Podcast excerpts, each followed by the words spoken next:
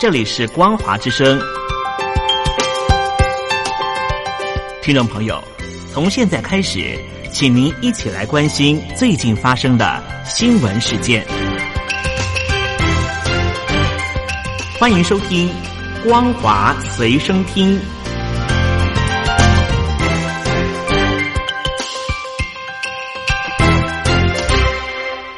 各位听众朋友，大家好，欢迎收听本节的光华随身听，我是艾格。新闻的一开始，先带您关心中国制疫苗的问题。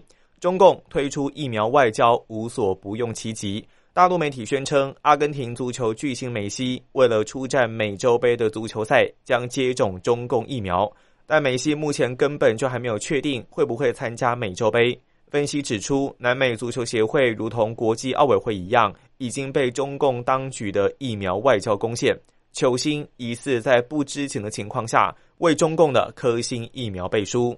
西班牙媒体指出，南美足球协会获赠的大陆制疫苗，并没有获准在阿根廷使用。根据南美足协规定，参加美洲杯的球员跟教练才必须要接种疫苗。但梅西只是南美国家队的成员之一，还没有证实是不是会参赛，更不用说要接种疫苗了。消息传出后，有球迷表示，中共这一系列的操作显然是想利用梅西为中共宣传、为大陆制的疫苗背书，进行对内宣传以及大外宣。根据报道，中共展开疫苗外交是要扩大政治影响力，但大陆制的疫苗保护力相当的低，包括了土耳其、巴西跟智利，在接种中共科兴疫苗后，新冠肺炎的确诊率不减反增。菲律宾的总统保卫队爆出接种中共疫苗后，依然有多人感染。智利首都圣地亚哥大主教更在接种两剂大陆制的疫苗后依然确诊。近期巴西高官炮轰大陆制的疫苗不如美国有效，更直接打脸中共。中共全力展开疫苗外交，试图扭转疫情以来恶化的国际形象。但许多专家对中共产制疫苗的临床实验。缺乏透明度，表示相当的担忧。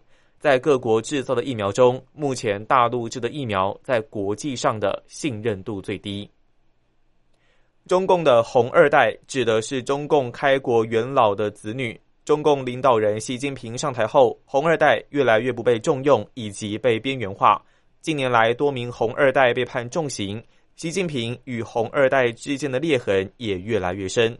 根据报道，红二代在政界遭到边缘化，包括了毛泽东的嫡孙毛新宇、李鹏之女李小玲、邓小平的女儿邓楠、陈云的儿子陈元等人，都没有跻身二零一八年新一届中共全国政协委员。在习近平掌权初期，红二代一度频频挺习。十九大后，红二代大型集会挺习近平的事件已经不见公开报道。红二代对习近平存在不满与恐惧。二零一三年，陈毅之子陈肖路公开为文化大革命时所犯下的过错道歉，此举与习近平的立场形成鲜明的对比。近日，中共出版的《中国共产党简史》宣称，文化大革命十年依然取得了重要进展。而根据报道，近年来已故的中共元老陈云的长子陈元的多任秘书还有管家被抓。陈元与红二代任志强、薄熙来的关系密切。任志强曾经批评官媒信党，遭到当局的文革式围攻，去年遭到判刑十八年。而任志强被判刑后，中共的国家副主席王岐山的大秘董宏也被调查，被外界视为中共最高层的内斗加剧。中共海军副参谋长宋学被罢免了全国人大的代表职务。他曾经是共军前海军副司令员贺鹏飞的秘书，属于共军高官的秘书帮。外国媒体分析，自江泽民的军中代言人、原军委副主席徐才厚落马后，秘书帮开始被肃清，中共内斗的现象也越演越烈。现年六十二岁的宋学为共军海军少将，曾经担任装备部的副部长，现任海军副参谋长。报道指出，全国人大官网公布。宋学因为涉嫌严重的违法，四月八日被罢免他的人大代表职务，已经不再担任海军的副参谋长。报道指出，共军布满了太子党秘书帮，一直是中共急于肃清的对象。其中，宋学曾经担任贺鹏飞的秘书，更早早被列入到罢官之列。目前虽然还没有定罪，但预料是会涉及贪腐。根据中国大陆报道指出，受到基础原物料行业成长放缓、市场需求力道不足等因素影响，大陆制造业采购经理人指数 （PMI） 扩张力道减弱。四月的 PMI 指数为百分之五十五点一，比三月的百分之五十一点九来得低。专家分析，四月份的 PMI 指数虽然下降，但依然保持在荣枯线上，而且四月份的工作日比三月份少，也是指数下降的原因之一。调查显示，由于晶片短缺、国际物流不顺与运费上涨等问题，加上疫情的挑战，国际贸易的环境恶劣，使得大陆全境的正常生产活动受到影响。主因在于目前企业成本压力增加、需求不足的问题严重，导致生产线面对的难题相当的多。虽然有许多人能在五月一日的劳动节假期返乡，但也有人可能会无法如愿。位在河北省石家庄市的河北地质大学北校区，因为希望疫情获得控制，禁止学生离开校园。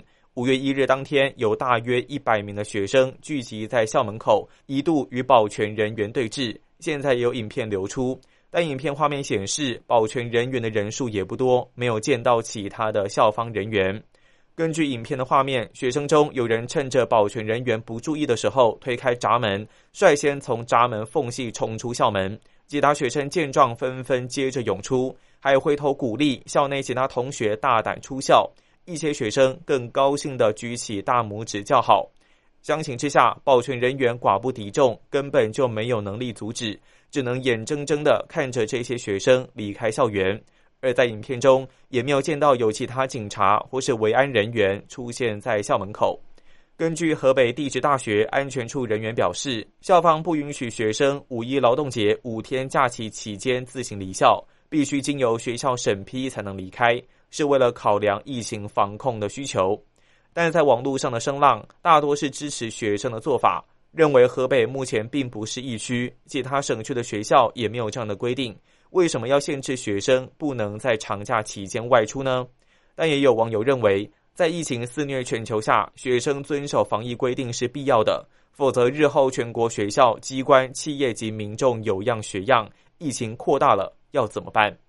以上就是本期的光华随身听，感谢您的收听，我是艾格，我们下次见。